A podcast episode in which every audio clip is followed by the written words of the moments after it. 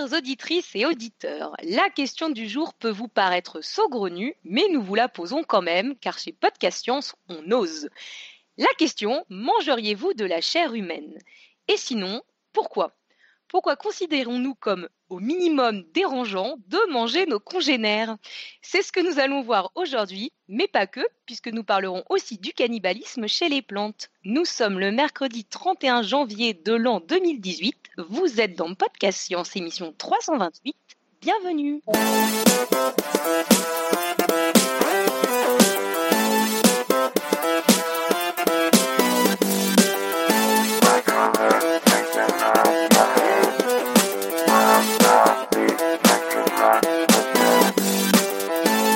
On commence avec le tour de table. Avec moi ce soir, il y a Eléa depuis Strasbourg.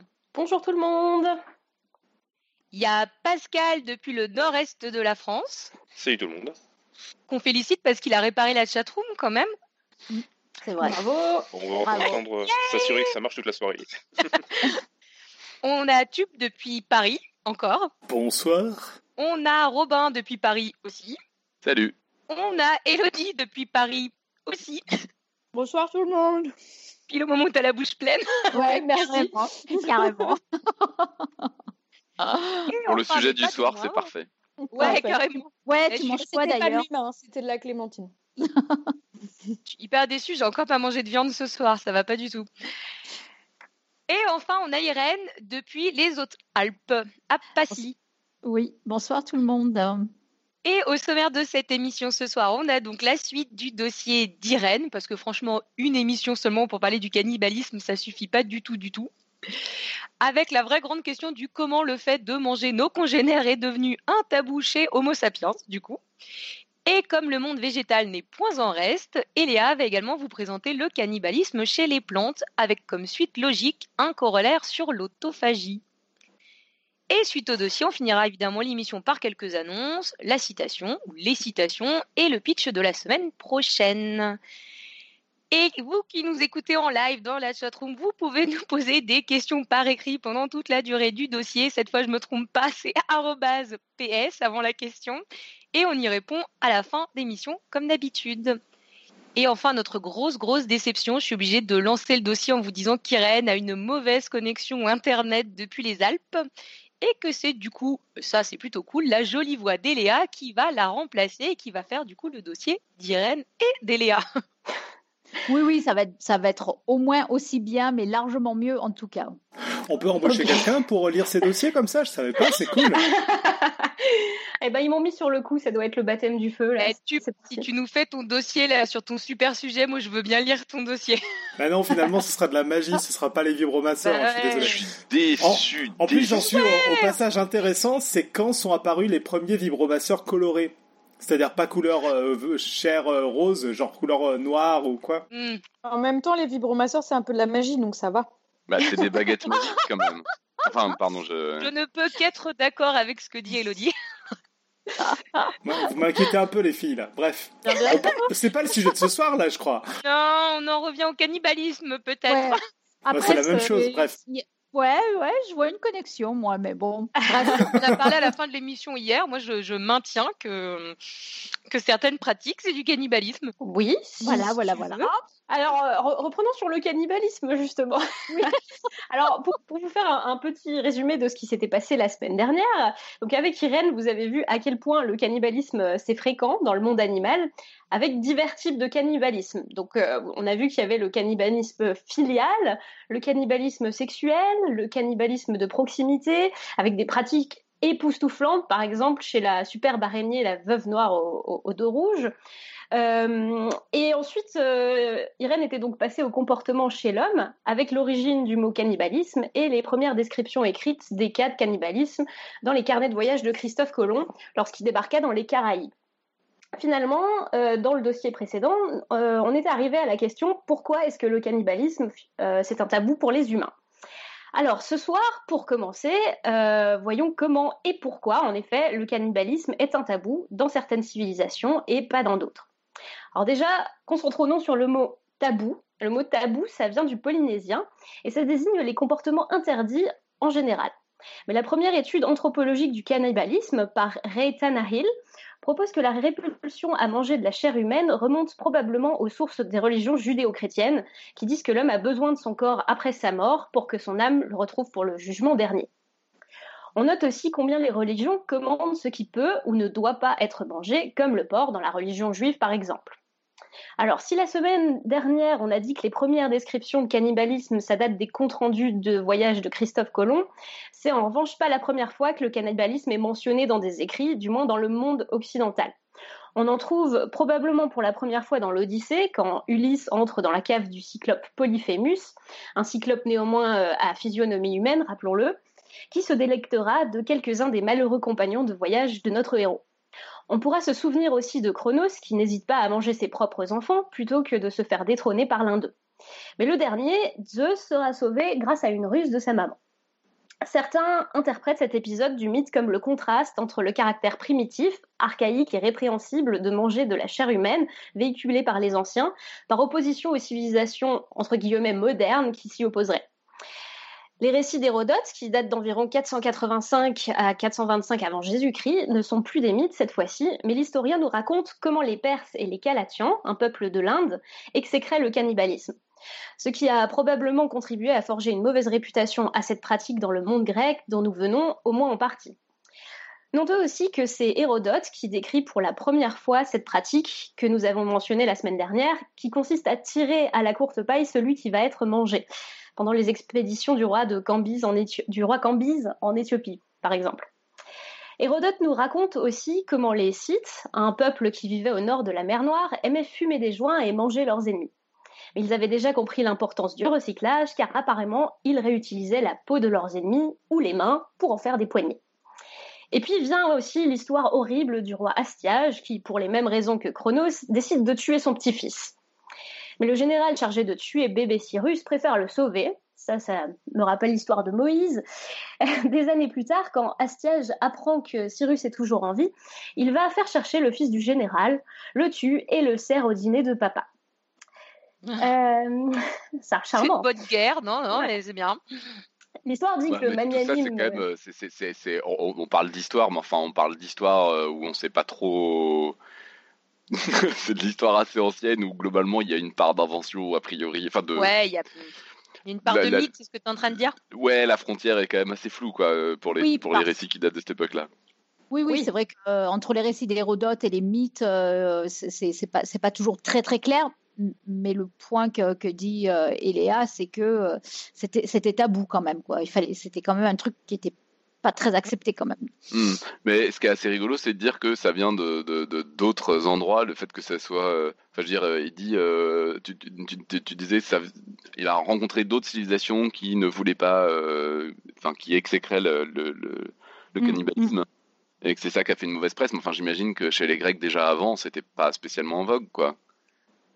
Oui, oui, c'est ça, oui, oui, bien sûr. J'avoue que j'ai bien aimé ce petit moment-là. oui, c'est à ça qu'on lui doit sa mauvaise réputation. Oui, oui, seulement à ça, quoi. non, parce que, en fait, la, la question, c'est est-ce que dans ce coin-là, à cette époque-là, il y avait du cannibalisme euh, quelque part, quoi?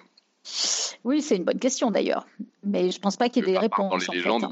enfin, dans, dans, les mythes, où là, effectivement, pour le coup, euh, ça se, ça se bouffe. Oui, pas, sauf que dans les récits d'Hérodote, de, qui est quand même un historien, il y a, il y a quand même une description de cannibalisme. Mhm. Euh, voilà. Et donc la fin de l'histoire dit que le magnanime Cyrus, euh, plus tard, renversa son méchant père Astiage, mais lui laissa la vie sauve.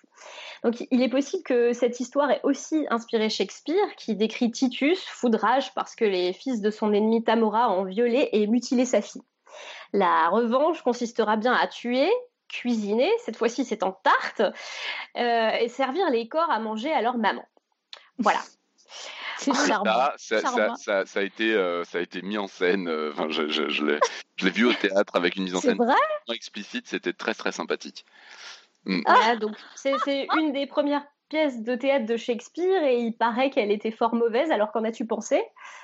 Euh, moi, j'ai pas adoré, mais surtout ce que j'ai pas adoré, c'est cet aspect extrêmement, euh, extrêmement violent euh, de la mise en scène qui apportait, à mon sens, pas grand chose, quoi. Mais surtout, surtout la scène d'origine, en fait, d'ailleurs. Mais la scène de bouffe, c'était assez. Bah, du coup, en fait, ce qui était, ce qui était assez curieux, c'est que malgré tout, la scène de bouffe m'est quand même vachement restée parce que le moment juste le type sert à bouffer, ils discutent tranquillement, c'est des gros ennemis, mais ils discutent tranquillement, genre on est potes et tout et tout. Et tout d'un coup, par une petite phrase, il lui fait comprendre qu'elle est en train de bouffer ses enfants et, et, et ça boîte du théâtre, putain, c'est hyper, hyper violent. Le théâtre trash. Il y, a, un peu une scène du même genre dans, dans, une série télé très à la mode en ce moment, mais je voudrais pas spoiler ceux qui sont pas à jour. Ça me... Mais j'étais tellement en train de penser à ça. Ah, merci Moi, je l'ai pas, je crois. Bah, c'est dans, dans, Game of Thrones. On dira pas ce qui se passe, mais ah. voilà, effectivement. On euh... dira pas qui mange qui, mais quand même. mais ouais, il y a, y a, ouais. Ouais. Donc je continue. Donc l'inspiration de Shakespeare en l'occurrence était aussi peut-être venue d'une pièce de Sénèque, Thieste, dans laquelle euh, son demi-frère Atrée se venge de son frère en lui servant ses propres enfants à dîner. Voilà. Donc ainsi, on peut dire que depuis les récits des Grecs anciens jusqu'au XVIIe siècle, le cannibalisme est souvent décrit comme un acte de vengeance par des dieux, des monstres, des sauvages. Et au XVIIIe siècle, le tabou du cannibalisme est bien établi. Alors, on en rajoute, euh, vous connaissez sûrement les frères Grimm pour leur conte soi-disant pour enfants. Eh bien, ils ont commencé euh, leur carrière en mettant par écrit les contes de tradition orale qu'ils avaient recueillis en faisant parler les gens du peuple, les aristocrates, les paysans, les serviteurs, un peu tout le monde. Donc, ils ont tout réarrangé à leur sauce, ont réécrit des contes fameux, Blanche-Neige, Hansel et Gretel. Alors, surtout, n'allez pas les lire, c'est violent, triste, déprimant. Il y a plein d'enfants abandonnés, de l'infanticide, de l'inceste et surtout beaucoup de cannibalisme. Par exemple, le conte du genévrier, dont est inspiré Blanche-Neige, est absolument horrible. Et euh, on ne va pas vous le raconter, mais il est question de décapitation d'enfants par une marâtre, de cuisine de petits frères en ragoût à la sauce brune, relevé avec des larmes de sa propre petite sœur. Ah, mais c'est horrible ce truc. bon appétit, bien sûr. Il y a, y, a, y a, quand même Saint-Nicolas qui, qui passe pour euh, récupérer les trois enfants qui ont été mis dans le saloir aussi, quand même. Oh putain! Oui. Voilà, donc c'est que des histoires charmantes qu'on a un peu euh, édulcorées. Hein. donc, euh, le, seul truc a, dont on se souvient encore, c'est que dans sa version originale, euh, de, dans la version originale de Blanche Neige, la reine croit manger le cœur de sa fille adoptive quand elle mange le cœur du cerf que le gentil chasseur lui ramène. Voilà. D'ailleurs, dans la version Disney, il n'est même pas mentionné de, de, festin de, de quoi que ce soit mais Disney, il... laisse passer trop de trucs sous silence, je pense. Ah bah oui, tout est enjolivé. Et après, les gens croient qu'on vit dans un monde facile, quoi. C'est de la désinformation. Donc, euh, dans Hansel et Gretel, pour continuer, euh, la vieille sorcière qui recueille les enfants perdus se fait d'avance un régal en imaginant comment elle va cuire et manger le petit Hansel. Euh, les contes de notre Charles Perrault national ne sont guère mieux. Par exemple, dans la version originale du Petit Chaperon Rouge, qui daterait du Xe siècle, le méchant loup euh, fait manger au petit chaperon rouge de la chair de sa grand-mère à son insu et lui fait boire de son sang, prétendant que c'est du vin. Voilà. dans le petit pousset, il est, il est utile de rappeler que l'ogre croit manger des petits garçons égarés quand en fait il dévore ses propres filles. Voilà, les exemples ne s'arrêtent pas là et euh, à rebours montre combien dans la culture occidentale le cannibalisme est une histoire de cauchemar et raconté dans le but de faire peur aux enfants. Alors d'autres histoires ont aussi contribué à cette version du cannibalisme. Euh, citons par exemple l'auteur Daniel Defoe qui au XVIIIe siècle écrit, Robinson Crusoe. Si vous vous, vous en souvenez, euh, rappelez-vous combien la plus grande peur de Robinson, c'est bien la peur des cannibales. Il fait la description précise des restes de repas qu'il trouve sur la plage sans ambiguïté. Il pense à se venger au nom des victimes et puis plus il rumine, plus il en vient à se demander si finalement c'était si mal que ça que de manger ses congénères, si ça mérite qu'on les élimine en retour. Et Vendredi était bien un cannibale, mais il doit promettre à son maître de ne plus manger de viande humaine. D'ailleurs, quelques années plus tard, quand les deux rencontrent euh, une bande de cannibales, cette fois, Robinson n'y tient plus et il en décime une bonne vingtaine. Ce livre a eu sur nos civilisations un impact non négligeable et certains universitaires considèrent qu'il a bien influencé, euh, bien contribué à noircir la vision que l'on peut avoir du cannibalisme en général. Le message c'était bien le cannibalisme est une abomination et si Dieu ne s'occupe pas du sort des gens qui le pratiquent, vous pouvez vous en charger, les tuer ou en faire vos esclaves. Apparemment, à cette époque, de nombreux anthropologistes véhiculèrent les mêmes idées. Euh, donc, on mettra plus de références dans, dans les notes d'émission après, quand l'émission sera publiée. Voilà. Après, il y a eu Freud. Euh, donc, euh, Irène précise dans le dossier qu'elle ne l'apprécie pas du tout pour, euh, pour ses idées. Mais voilà, on va pas trop rentrer dans le débat de, ce que Freud a fait à, la société avec ses idées sur la psychanalyse. mais voilà encore un concept encore sur lequel cette personne a bien déliré, racontant des histoires de mal immatures qui iraient manger leur père par vengeance. Euh, ce ne serait qu'avec l'abandon de pratiques cannibales que la route vers la civilisation aurait pu se dérouler. Quoi de plus rassurant pour les missionnaires, explorateurs et anthropologues pour aller justifier les massacres des soi-disant sauvages? Au final, nos cultures occidentales nous ont donc bien appris que le cannibalisme, c'est mal, mais pourtant, ce n'a pas toujours été le cas pour toutes les cultures. Examinons euh, par exemple les civilisations qui n'ont jamais lu Homère et les anciens Grecs, euh, encore moins Robinson Crusoe ou Freud. On peut prendre les Aztèques en exemple ou les Caribes, mais il n'y a dans ces civilisations aucune preuve irréfutable de cannibalisme. En revanche, un pays immense comme la Chine est fort intéressant de ce point de vue, car la Chine est restée pendant aussi longtemps que possible et autant que possible coupée de la culture occidentale. Les universitaires s'accordent de nos jours sur le fait qu'il existe une ancestrale tradition de cannibalisme en Chine. On vous renvoie au livre de M. Chute, page 197 pour les références. Euh, les historiens décrivent une pratique qui est liée à des famines, comme nous en avons parlé dans l'épisode 327, mais aussi comme une pratique culturelle institutionnalisée. On peut citer la famine de 594 avant Jésus-Christ dans la région de Shu Hansung. Et c'est apparemment la première fois que des fêtes cannibalistes sont reportées à cet endroit avec des personnes affamées qui s'échangent les enfants entre eux, histoire de ne pas manger leurs propres petits. Une pratique euh, apparemment validée euh, par l'empereur de l'époque. Les cas de cannibalisme parcellent bien toute l'histoire de la Chine, euh, y compris, on est tenté de dire bien évidemment, sous le règne de terreur de Mao Tse-tung. Rappelons qu'à cette période, ce sont 30 à 45 millions de Chinois au moins qui, décédèrent. Donc pendant la révolution culturelle, puisque c'est comme ça que cette période euh, s'appelle, des témoignages rapportent un cannibalisme institutionnalisé qui s'assimile carrément à une démarche de lutte des classes. À ce moment-là, on ne mange plus seulement de la chair humaine, mais aussi de la chair de propriétaires, de la chair de traîtres des classes, de la chair euh, d'intellectuels.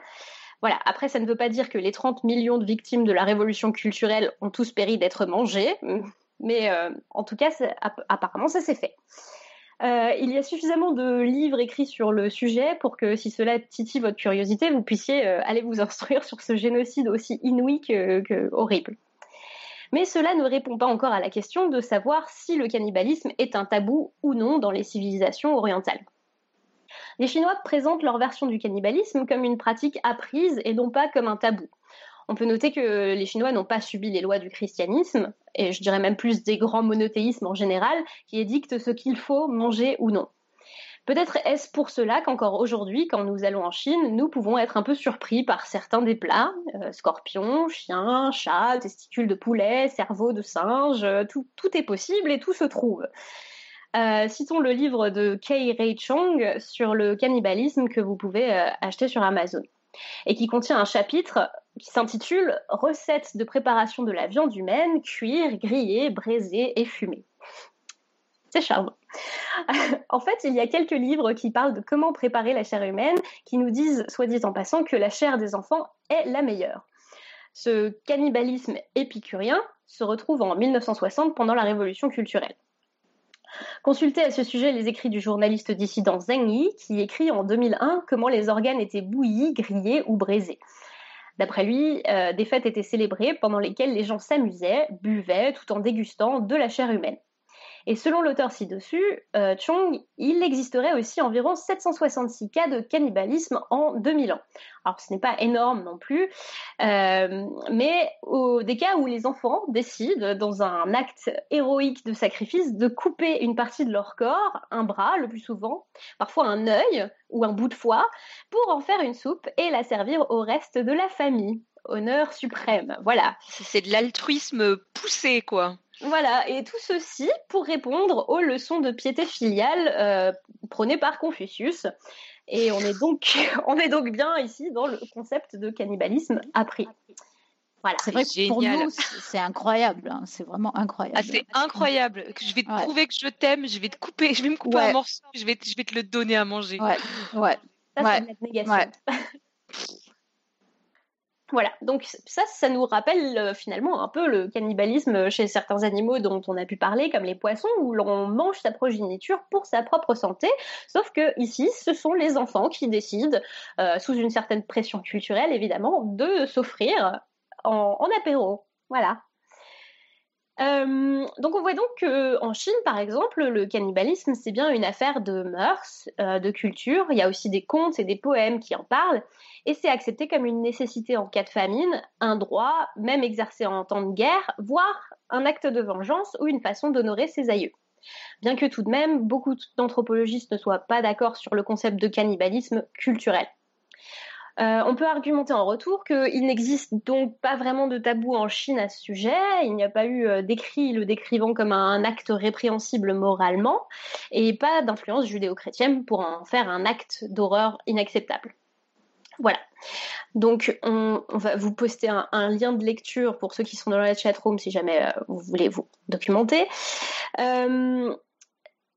donc, euh, cela ne veut pas dire euh, pour autant, alors on, juge les Chinois, on regarde ce qui se passe, mais ça ne veut pas dire pour autant que euh, à la même époque, nos civilisations occidentales ne pratiquent pas le cannibalisme, et bien au contraire. donc, par exemple, il a bien existé du cannibalisme de rituel. Alors, si on prend les observations de l'anthropologue Bill Aren, par exemple, auteur d'un livre paru en 1979, Le mythe du mangeur d'hommes, qui décrit comment en Amérique du Sud, certaines tribus comme les Amawaka, qui vivent à la frontière entre le Pérou et le, Brésil, broient des os humains ou des organes pour en faire des boissons. Euh, Arène a dû vraiment faire attention en publiant ses travaux à ne pas euh, à ne pas se heurter au tabou du cannibalisme et à ne pas présenter ces tribus comme des bandes de sauvages inhumains. Et ses écrits ont bien aidé de nos jours à ne pas voir le cannibalisme comme une pratique quotidienne de certains sauvages dans des îles exotiques. Alors, si on revient aux observations de Bill Aren, dans ce cas particulier, il s'agit de pratiques euh, médicinales qui se retrouvent pas mal dans les manuels chinois et que l'on ne trouve pratiquement pas dans la médecine occidentale. Ainsi, des manuels qui datent de la dynastie Tang conseillent de manger des os, de la vésicule biliaire, des cheveux, des orteils, des ongles, du cœur et du foie comme remède. Miam, des cheveux mmh. Ouais, même les cheveux. Yak. Génial. Tu vois, bizarrement, les, les os et plein d'autres trucs, j'arrive à peu près à m'expliquer. Ouais, mais dedans, il y a des trucs qui sont hyper intéressants pour l'organisme. Mais alors, les cheveux. C'est parce que tu manges déjà les tiens tout le temps, je pense. Il y en a partout. Quand t'es une fille avec des cheveux un peu longs, euh, imagine en plus, on te le donne à boire. Non, merci. Mais non, mais c'est tout mort, les cheveux. C'est mort comme matière, donc c'est pas intéressant, euh, nutritionnellement parlant. Ah, peut-être peut qu'il y a des recettes intéressantes à base de cheveux, je sais pas. ça, fait des fibres, ça va digérer. C'est ça. un, peu, un peu comme quand ton, ton chat euh, mange le sachet des poubelles, tu sais. Ça, ça nettoie. Enfin bref. Euh, du coup, il y a aussi une certaine dose d'hypocrisie, euh, de la part des Européens, en l'occurrence, qui s'horrifient à l'idée d'un sauvage cannibale, alors que dans les cours royales de la Renaissance, il n'était pas rare, par exemple, de boire du sang. Euh, autant de Galène, de 116 après Jésus-Christ, qui est le père de la galénique, la science qui est de fabriquer des médicaments, il était conseillé de boire du sang pour traiter l'épilepsie, par exemple. Voilà. Il paraît que parfois, pendant les exécutions publiques, on voyait des personnes attendre euh, en file avec une timbale à la main pour, euh, pour boire du sang. C'est incroyable. Et ça, je l'ai vu dans plusieurs sources, en fait, hein, parce que je, je, me suis dit, non, mais c'est pas possible, c'est incroyable. Et en fait, si, il paraît que c'est vraiment vrai, quoi. Et oui, tout est possible. en même temps, l'épilepsie, c'était tellement vu comme une maladie euh, bizarre et euh, une espèce de possession démoniale pendant une période que c'est pas ouais forcément ils ont dû essayer de traiter avec un peu n'importe quoi quoi. Ouais ouais ouais tout à fait. T'as as bien raison l'épilepsie c'est vraiment le truc où il y a eu toutes les tous les types de traitements il y a eu tous les types d'explications. C'était vraiment euh, oui, je, ouais, je crois que ça, ça leur faisait vraiment peur l'épilepsie, je pense. Bah, en fait, l'épilepsie, vraiment, il y a, suivant les âges, euh, c'était, euh, ça a été pris pour euh, de la sorcellerie, ça a été pris pour de la possession par les, démons, etc., etc. C'est il y, a vraiment tout qui est passé parce que c'est vrai que les manifestations sont tellement bizarres. Ouais, ouais. Donc moi, ça me surprend pas à la limite du sang. Ouais, bon, ok. Certes. Ouais. Donc le, le, sang, jusqu'au XVIIIe siècle, en Angleterre par exemple, les médecins prescrivaient encore du sang séché comme remède. Euh, au XVIe siècle, le médecin suisse Paracels, que certains considèrent comme le père de la toxicologie, contribua... Oui Pardon Claire fanboy de... ouais, ouais bah, bah, bah, je suis en train de bosser sur les poisons et c'est le mec qui a mis ça a été repoétisé depuis, mais que tout est poison, rien n'est poison, c'est la dose qui est importante et qui fait le poison. Ah, c'est lui, d'accord, ok. Ouais, mm, mm. voilà, pardon, pardon. petit moment fan. Donc le fameux Paracels, le père de la toxicologie, euh, il a aussi contribué très largement à cette croyance que l'on peut se soigner en absorbant certaines parties du corps humain. Par exemple, des broyats de crâne humain pour euh, soigner l'épilepsie ou la dysenterie. Euh, dans son livre paru en, en 2011 euh, et qui traite de momies, cannibales et vampires, Richard Sugg raconte euh, comment, dans l'histoire de l'humanité, à peu près toutes les parties du corps ont été à un moment ou à un autre conseillées à prendre comme remède. Euh, autant sous forme d'huile distillée à partir de, de cerveau humain, de calculs rénaux, de sang chaud ou de lait maternel. Dans les cours royales euh, européennes, euh, c'était courant pendant la Renaissance. Il paraît que les, exécutions publiques ont augmenté en partie pour répondre aux besoins croissants de produits d'origine humaine. voilà.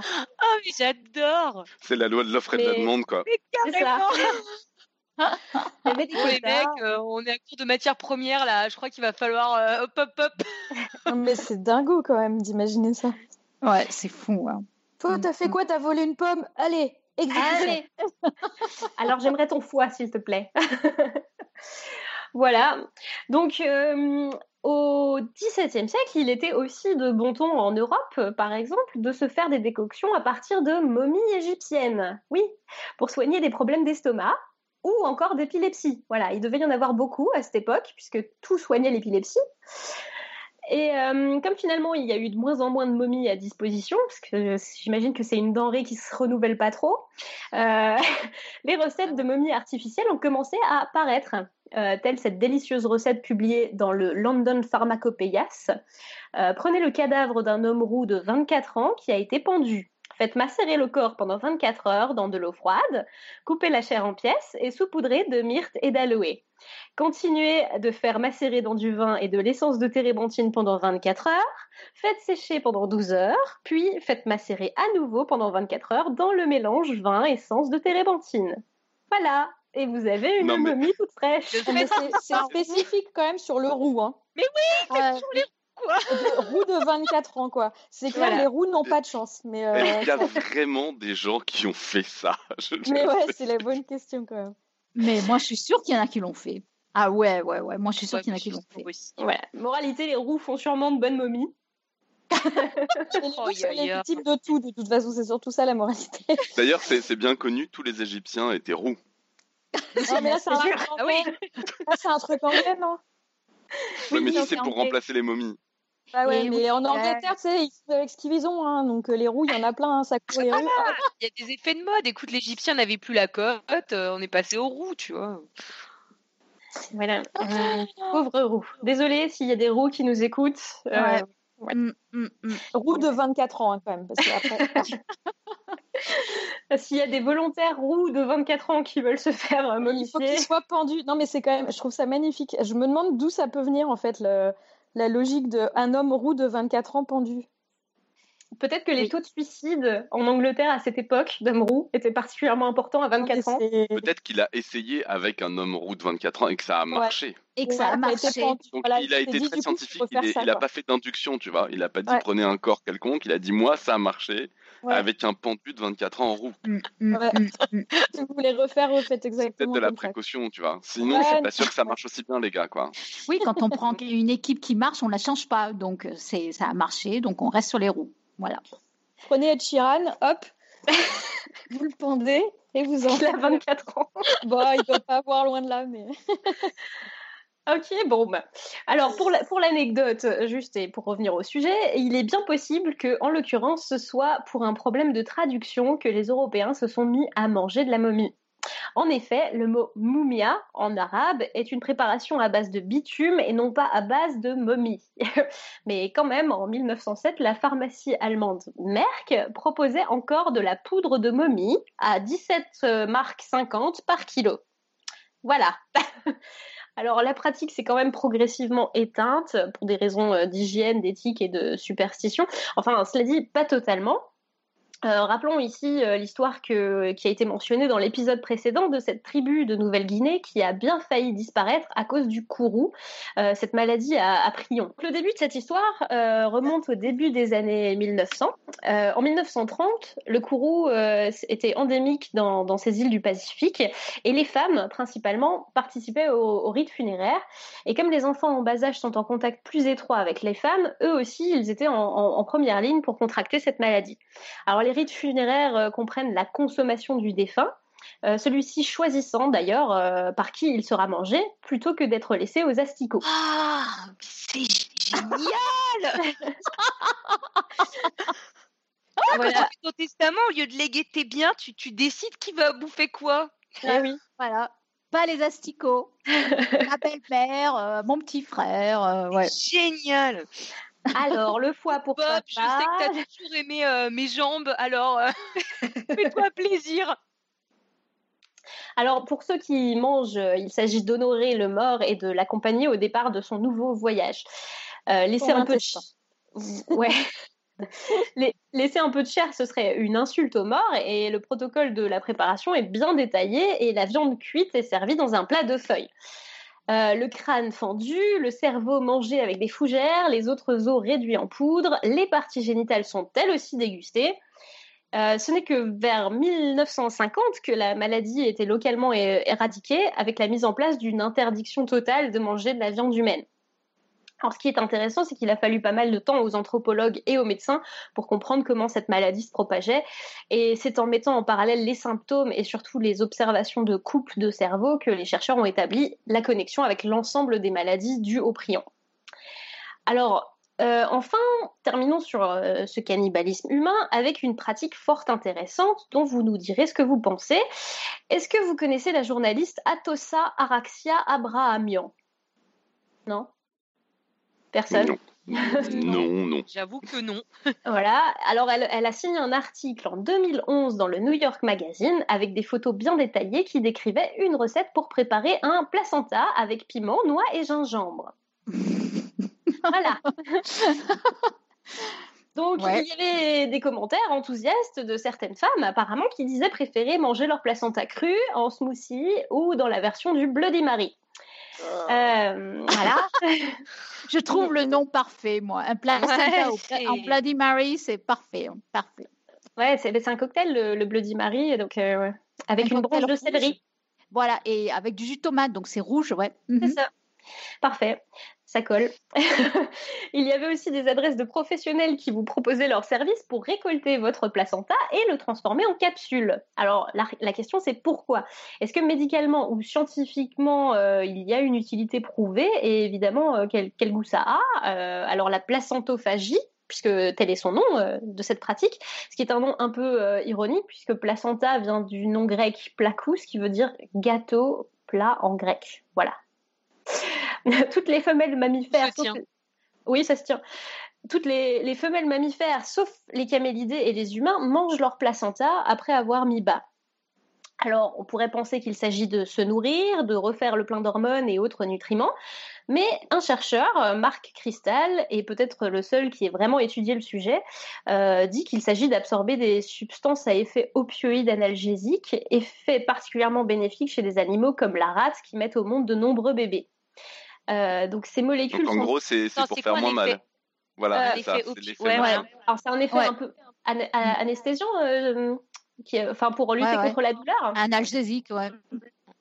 Et après, chez les animaux de proie aussi, il y a le fait qu'ils laissent rien derrière eux. Oui, aussi. Donc c'est doliprane ou ça, quoi, en gros? c'est ça. De quoi? T'as pas de doliprane, mange ton placenta. Ouais, voilà. Ouais. C'est pratique, on en a toujours sous la main. Nickel. T'as des jumeaux euh, sans péridurale, tu accouches le premier, tu manges le placenta et ensuite tu fais le deuxième. Et ça repart Voilà. Faites des bébés en, fait, on, devrait, on devrait essayer, je pense, dans une émission radio dessinée. Bah vas-y. non, mais photographie plutôt, non? Tu veux dire quoi on devrait essayer? Alors là, j'aimerais bah, bien savoir de ce goûter que tu du, De goûter du placenta pour voir quel goût ça a. Ah, Il y a un ben, moment, on sert la science et c'est notre joie, quoi. Voilà, bah, tu demanderas à ton épouse, hein Voilà. on va vous laisser faire les expériences de votre côté. Hein. Voilà.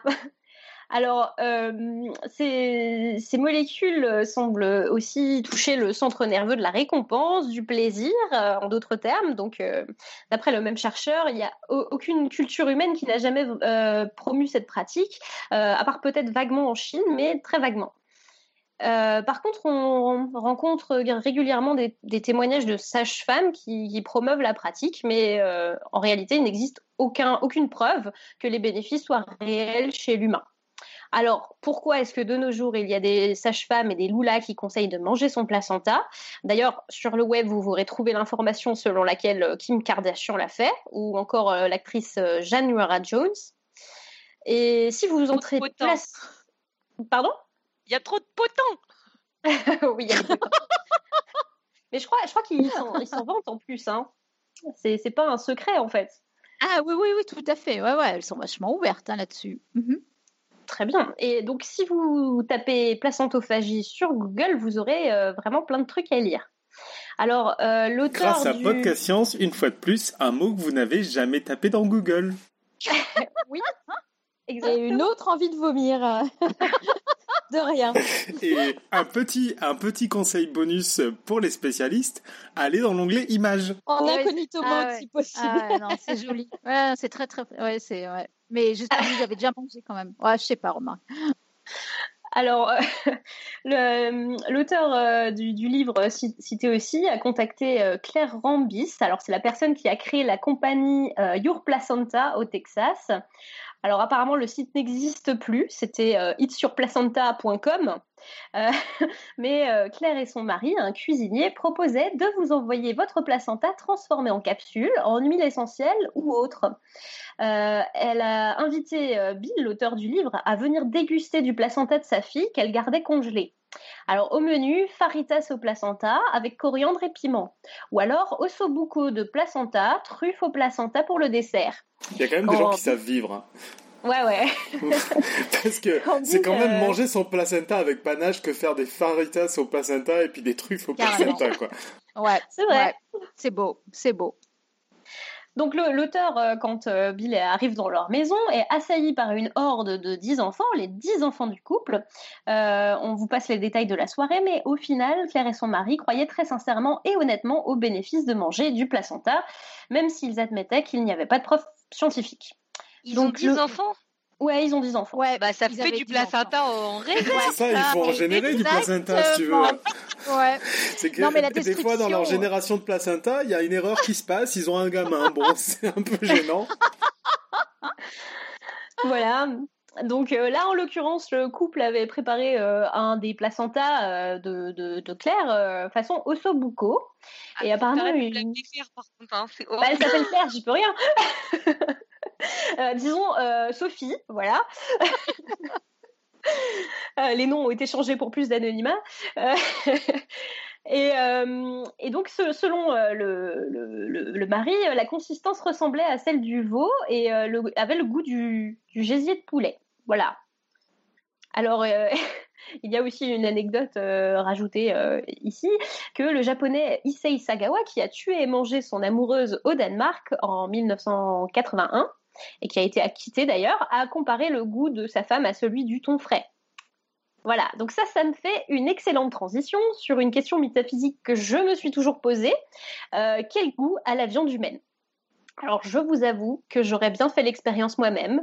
Euh, malheureusement, j'ai pas pu me résoudre à tuer un de mes amis pour servir la science et j'ai pas pu me résoudre non plus à m'arracher un membre pour le cuisiner. Oh, mais enfin, il est là Voilà, je suis désolée.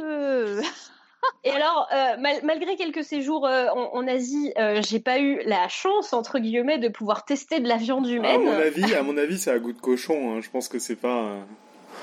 Ah bah, faut que tu essayes hein, avant de dire ça. Comment peux-tu dire ça Je sais pas. Je prends un truc Apparemment, les, les avis divergent. Hein. Oui, alors bah, j'y viens. Donc, euh, euh, je, précise qu'en Chine, d'ailleurs, j'ai pas non plus consommé de, la viande de chien, puisqu'il paraît que c'est servi que pour de grandes occasions et seulement dans certains endroits de la Chine. Voilà. Que tu crois, que tu crois, mais. Ah non, alors là, moi, je, alors là, je, je suis pas d'accord. Moi, j'ai vu des restaurants en, Chine où ils proposaient de la viande de chien. Hein. Et c'était pas. Non, j'ai pas voulu en manger, mais c'était pas du tout une grande occasion et c'était pas un grand restaurant. C'était fin du. Ah ouais, ah ouais, c'était au fin fond de la Chine et euh, ouais. Mm, mm. Bah moi j'étais à Pékin, donc il euh, faut croire que de nos jours les traditions se perdent. Hein. Voilà. bon, alors je dois vous avouer quand même que même si j'avais trouvé de la viande humaine, j'aurais eu du mal à en manger en sachant que c'était de la viande humaine. Ouais, voilà. Je suis ni spécifiquement euh, croyante ni spécifiquement pratiquante, mais il faut croire que l'empreinte de la civilisation judéo-chrétienne a très bien fonctionné pour instiller euh, le dégoût de la viande humaine pour moi. Voilà. Donc la seule solution. Même des faritas au placenta, oui. Mais si t'as pas mangé pendant deux jours hein. euh, Je sais pas, je sais pas. Euh, Attends, et si on donne le choix entre du chiot tout mignon ou de l'humain, tu fais quoi? Ah. C'est sûr. Ça dépend de l'humain. C'est ça. Tu sais pas. Tu sais pas. L'humain, on sait pas, mais le chiot, on te montre la photo avant. C'est un petit labrador avec des grands yeux tout noirs. Oh. Ah, je mange de l'humain, je crois. si c'est l'humain si c'est si, bon, ok, si c'est quelqu'un de ta famille ou ton voisin, peut-être pas, mais si tu connais pas. Hmm. Si, c'est clair, hein? Podcast science se dévoile ce soir. bon, bref, mais ça ne répond pas à la question qui est de quel goût a la viande humaine, n'est-ce pas? Donc, euh, la seule solution qui me restait pour, euh, répondre à ça, c'était de fouiller euh, parmi les témoignages de, gens qui s'y seraient essayés et de fouiller le web pour, trouver quelques pionniers qui auraient eu le courage, la curiosité et ou l'envie de savoir vraiment quel goût ça a. Alors, on a facilement tendance, quand on cherche sur Internet, à trouver que la viande humaine, ça a un goût de porc. Alors, ça, paraîtrait assez logique, puisque le porc, c'est proche de l'homme physiologiquement, anatomiquement. Et en médico-légal, en criminalistique, on, utilise les cochons pour euh, étudier la décomposition, puisque apparemment, c'est ce qui se rapproche le plus de la décomposition d'un humain. Voilà. Mais c'est pas si simple que ça. Donc, j'ai trouvé euh, plusieurs témoignages qui ont chacun été produits dans des circonstances différentes. Alors, par exemple, je peux vous citer l'aventurier et journaliste euh, William Buller Seabrook, euh, qui, dans son livre Jungle Ways, en 1931, décrit le goût de la viande humaine. Alors, il dit, et je le cite, Cela ressemblait à de la bonne viande de veau bien développée, pas trop jeune, mais pas encore un bœuf. C'était indubitablement comme cela, et cela ne ressemblait à aucune autre viande que j'ai déjà goûtée. J'étais si proche d'une bonne viande de veau bien développée que je pense que personne qui soit doté d'un palais ordinaire et d'une sensibilité normale n'aurait pu le distinguer du veau. C'était une viande bonne et douce, sans le goût marqué ou fort que peuvent avoir par exemple la chèvre, le gibier ou le porc. Et pour ce qui est de la légende du porc, répétée dans un millier d'histoires et recopiée dans une centaine de livres, elle était totalement, complètement fausse. ah ben voilà. Ouais. Ah, mais il le décrit bien. Hein. Mais là, comme il le décrit, ça donne envie, tu vois. Ça donne envie, j'allais dire, ça donne envie, carrément. Ouais. alors, je... cette description est considérée comme la, la, plus euh, précise du goût de la viande humaine. Mais alors, l'ironie de cette histoire, c'est qu'il euh, il était parti tenter l'expérience en Afrique de l'Ouest, dans la tribu cannibale de Guéro, où euh, on consomme les ennemis tombés au combat pour. voilà. Et euh, apparemment, il se serait fait jeter par la tribu parce qu'ils auraient refusé de partager de, ses traditions avec lui. Et il aurait dû donc tenter l'expérience avec un morceau de chair humaine récupéré par un interne de la Sorbonne pour le cuisiner chez lui à Neuilly. Ah, Ambiance. charmant. Bravo, bravo. C'est beau. Et t'as le droit de cuisiner de la viande humaine chez toi ou pas? Ah, En 1930, ouais. Ah. Et aujourd'hui? Et, maintenant? Et aujourd'hui? Non. Ah. la loi Est-ce que voilà, parce que a priori, tout ce qui n'est pas interdit est autorisé. Est-ce que quelqu'un a pensé à écrire ça dans la loi? Euh, je sais pas. Alors, je, suis- je suis allée chercher sur euh, Légifrance. Hein. Eléa, Eléa, faudrait faire ton boulot un peu là. Alors, on a le droit ou pas? Ouais, parce Je que suis allée chercher sur Légifrance et j'ai pas trouvé. non, mais je pense qu'il y a des, des trucs du style euh, c'est interdit de sortir euh, un corps euh, de la morgue, c'est interdit de sortir, etc. Et etc., si etc. La viande humaine apparaît dans ton assiette par magie cuisinée? Alors, s'il y a quelqu'un qui meurt devant chez toi et que tu prends un morceau pour le cuisiner qui chez meurt toi, que dans un four chez toi avec un peu de sauce sur lui? En faritas Si tu meurs en faritas Ou pour honorer, honorer nos aïeux. Voilà. Bon, alors, du coup, je vais vous raconter aussi l'histoire de Armin, Armin Miles. Alors, c'est un informaticien allemand qui, un jour, a publié dans une annonce en, dix- en 2001, euh, une annonce euh, selon laquelle il cherchait un volontaire pour se faire tuer et manger. Donc, apparemment, l'annonce, traduite de l'allemand, dirait « Cherche jeune homme, 18-30 ans, bien monté pour l'abattage ».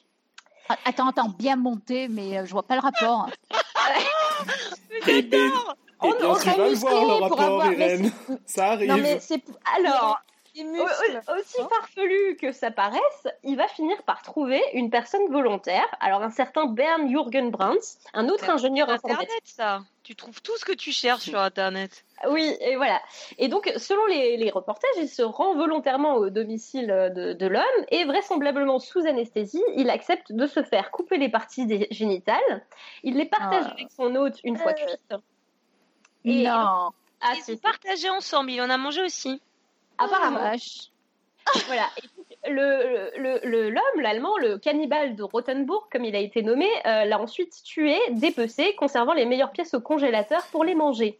Et est-ce qu'il Alors- a laissé un témoignage sur quel goût ça avait les parties génitales cuites? Alors j'y viens. Attends, attends, mais attends, le gars, il, s'est- il, attend, il a quand même accepté de se faire couper Oui, les parties génitales et après, il s'est fait tuer. Elodie, est-ce Ouais, que tu peux être ouverte quoi. d'esprit, s'il te plaît?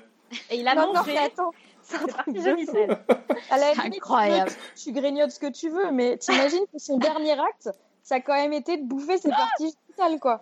Ouais, moi, je trouve- C'est Non, mais- quelqu'un de curieux, c'est quelqu'un d'ouvert d'esprit, quoi. Comment tu veux finir ta vie? Le, le- le truc aussi, le, truc c'est que il- euh, donc euh, l'hôte Armin euh, Miles, euh, il a filmé toute l'opération et euh, Ah, quand la police lui tombe dessus parce que parce que parce que quelqu'un se, enfin le signale quoi, il avoue tout de suite son méfait à la police, voilà. Et donc suite à, à l'enquête, un raffut, alors c'était un raffut médiatique digne d'un thriller qui a Tu horrifié l'Allemagne tout entière. Ouais, tu il est condamné à 8 ans de prison en 2004 et ensuite à perpétuité en 2006. Et en 2007, il témoigne dans son interview. euh, selon lui, le steak d'ingénieur, c'est un peu dur, ça a un goût de porc, mais en plus amer et en plus fort. Voilà. ah, et mais depuis il était un peu. euh, Il était un peu pourri, quoi, l'informaticien. C'est pour ça. Parce Bah, que le mec, il sortait pas beaucoup, tu sais, c'était pas élevé en plein air, quoi. On Voilà. ne sait pas. Ouais. C'est Voilà, alors- l'ordinateur. Pour Ouais. anecdote, euh, depuis Il était son pas bio. Il était Non, pas bio, moi je dis l'allemand. Hum, hum, hum. Donc, de- depuis l'incarcération de cet homme, euh, apparemment, il serait devenu végétarien. Voilà. Ça, c'est ce que- c'est ce que racontent les légendes. Euh, C'est notre voilà. transition Alors, pour le cannibalisme des mais- plantes, c'est ça? C'est incroyable. J'ai pas totalement fini, mais oui, ça me ferait une bonne transition. Alors, il y a, il y a un, autre, euh, un autre témoignage de Nicolas Cocaine, qui est surnommé le cannibale de Rouen et qui, je crois, a tué un de ses co-détenus euh, dans sa cellule pour le manger. Euh, il a confié à son psychologue que ce qui est terrible, c'est que c'est bon, ça a le goût de serre et c'est tendre. Voilà. Oh. Donc celui-là, Alors- il est. Ouais. Encore un avis euh, qui diverge. Donc, la seule solution qui reste, c'est l'expérimentation, évidemment. Alors, est-ce que vous connaissez l'émission Brit Lab? Elodie, tu dois Mm. connaître. Euh, Moi, je- J'avais pas la télé, mais j'en ai entendu parler. Alors, Hein, C'est quoi alors? C'est une équipe de télévision de la BBC qui répond à des questions en les testant. Et euh, le journaliste euh, Greg Foots, leur, leur brave animateur, euh, s'est porté volontaire pour se faire prélever un échantillon des muscles de sa jambe et pour le faire analyser à des scientifiques. Alors, il y a la vidéo. Ouais, bah, c'est beau la science hein, quand Ouais, c'est beau la science, je vous la mets sur la chatroom, voilà. Et euh, alors, c'est- magnifique parce que donc il, il va à l'hôpital, il se fait anesthésier localement, il se fait prélever ses tissus. Et il le fait analyser. Donc visuellement, les tissus, ça a l'air de, poitrine de poulet et les fibres musculaires ressembleraient à celles de muscles de, bœuf. Alors attends, attends, parce que quand tu dis il a fait prélever un échantillon, c'est pas un truc microscopique, c'est carrément macroscopique. Hein. C'est un oui, gros morceau c'est des petits disques de, je pense, 2 cm, quoi, ou 1 cm, ouais. Ah ouais, quand même. Ouais. Donc il, en fait carotter 4, euh, je crois, dans, le, dans la vidéo, et puis, euh, puis ensuite il les, il les analyse. Alors, il, il, y, a des, il y, a des gens qui se dévouent un peu plus à leur tâche que toi, Irène, hein, parce que nettoyer ses toilettes avec du coca, c'est autre chose, quoi. Ouais, petit joueur, hein. petit joueur. Ou empoisonner ton chien au chocolat, euh, bon, ça compte pas, quoi. Ouais, petit joueur, c'est vrai, c'est vrai. voilà. Et donc, euh, alors, le, problème de, ce, journaliste euh, qui, le frustre beaucoup dans l'émission, c'est que apparemment, c'est interdit de manger de la viande humaine dans la loi, même lorsqu'elle vient de son propre corps. Voilà. Donc, il se rend euh, dans un laboratoire pour analyser les arômes qui se dégagent des bouts de muscles cuits. Et il décrit l'odeur comme celle d'un ragoût de bœuf. Et d'après les analyses, les arômes qui en sortent se situent entre la viande de bœuf et la viande de porc. Voilà. Pour finir le documentaire, le journaliste se prépare un steak du coup avec un mélange euh, des viandes qui ont été suggérées par les scientifiques et le goûte à la fin. Et apparemment, ça a l'air bon. Voilà. Ouais, mais bon, moi je suis un peu déçue, quoi. Il n'a pas mangé son propre muscle, quoi, quand même. Bah oui, c'est ça, mais euh, moi aussi, je suis un peu déçue. Donc... Puis il n'a pas mangé son sexe. Je trouve que tu as, classé les, euh, les anecdotes dans le mauvais ordre, là. c'est clair. On fait ce qu'on peut. Alors, euh, la conclusion de tout ça, ben, c'est que j'avais de grands espoirs pour vous donner une réponse scientifiquement exacte et parfaite, mais bon, du coup, la viande humaine, on ne sait pas exactement quel goût ça a. Et en fait, je vous dirais, tout dépend de la partie que vous consommez. Euh, ah. voilà. De, de ce qu'a mangé l'autre et puis tout ça. Exactement. Non, non, mais je pense que les habitudes alimentaires et de vie, bah de la personne que tu manges changent tout. Bah, ouais, ouais. Puis entre un ingénieur euh, allemand et puis, je sais pas, lui, l'anglais, il doit y avoir une super différence, quoi. Oui, ça rappelle une méthode où ils, discutent comme ça du, goût des gens en fonction du boulot et tout ça. Pour les cartes à la Il y a une super étude à faire quand même, hein, franchement. ouais. Oui, mais bon. Les volontaires, hein, euh... à podcast science.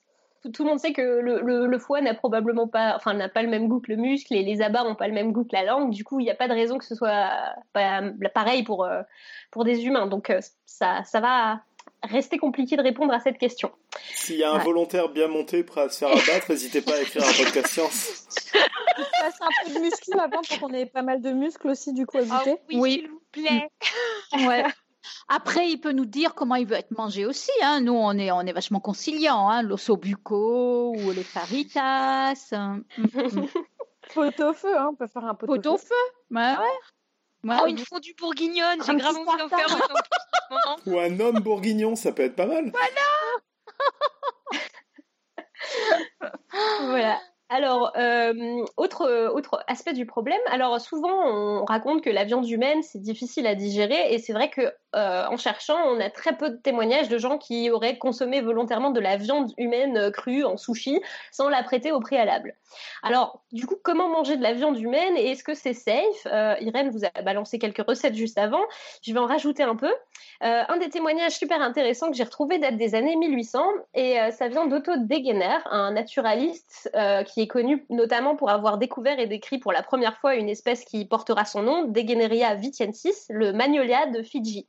Alors c'est une espèce endémique de l'île qu'on ne trouve que là-bas. Euh, je vais vous mettre une petite image. Euh, elle est sur les, timbres de, l'île de Fidji. Euh, et euh, outre ses pérégrinations botaniques sur l'île, il nous rapporte quantité de détails sur les mœurs des tribus cannibales des îles Fidji. Et il collecte des informations sur la manière de consommer la viande humaine et de la préparer. Euh, il la rapporte ensuite dans son livre euh, d'expédition. Alors, parmi ses observations, il raconte notamment que toute personne morte naturellement n'est jamais mangée. Seules les personnes tuées en bonne santé sont préparées. bah voyons. bah, attends, tu risques d'attraper une maladie sinon. C'est, bah ouais, bah ouais. Alors, c'est le, bon sens. Je fais pareil avec les animaux. Il dit aussi que les Fidjiens, qui d'habitude mangent euh, leur nourriture avec les doigts, euh, ne doivent pas manger la viande humaine avec les doigts. Elle est réservée aux chefs et à la bourgeoisie et toujours saisie à l'aide de fourchettes euh, hautement élaborées. Donc je vous mets un exemple de ces fourchettes dans la chatroom aussi parce que c'est un truc de fou comme artisanat pour manger de la viande humaine. Et c'est d'ailleurs la seule viande dont le contact avec les doigts est interdit parce que eux croyaient que ça donnait une maladie de la peau. Voilà. Ah, waouh Putain Alors, euh, apparemment, ils préféraient les bras, les jambes et les cuisses. Euh, c'était leur partie favorite. Et d'après eux, ça ressemble à du porc, mais en plus savoureux. Voilà. Et euh, le naturaliste raconte euh, aussi que le bocola, puisque c'est comme ça qu'ils appellent la viande humaine, euh, était systématiquement mangé avec des plantes soigneusement choisies. Alors un mélange de feuilles de Semecarpus vitiensis, une plante de la famille des Anacardiacées, de l'Omalanthus nutans, qui est un arbuste de la famille des Euphorbiacées, dans l'écorce duquel on a isolé bien plus tard une molécule qu'on appelle la prostatine et qui est maintenant très prometteuse dans le traitement des hépatites, des cancers ou même d'Alzheimer. Et aussi une fameuse plante qui s'appelle Solanum uporo et qui est aujourd'hui nommée la morelle des anthropophages ou tomate des cannibales. Ah. Voilà. Alors cette, euh, cette euh, recette apparemment permettrait aux gens des îles Fidji de digérer la viande. Donc, je n'ai pas la réponse personnellement de savoir si la viande humaine est digeste, mais en tout cas, d'après ces témoignages-là, euh, on voit que la préparation et la consommation de chair humaine, c'est très encadré et très préparé. Effectivement, euh, si on ne fait pas attention et qu'on mange n'importe quelle partie d'un humain, ça augmente forcément les risques d'infection. Oui, c'est bien connu, bien sûr. Voilà. Donc imaginez attraper une hépatite en consommant le foie du voisin ou faire une intoxication alimentaire en mangeant les intestins de votre illustre aïeul, ce serait dommage. voilà. L'autre risque, comme tu l'avais mentionné Irène au début de euh, l'émission, hein, c'est de contracter les prions.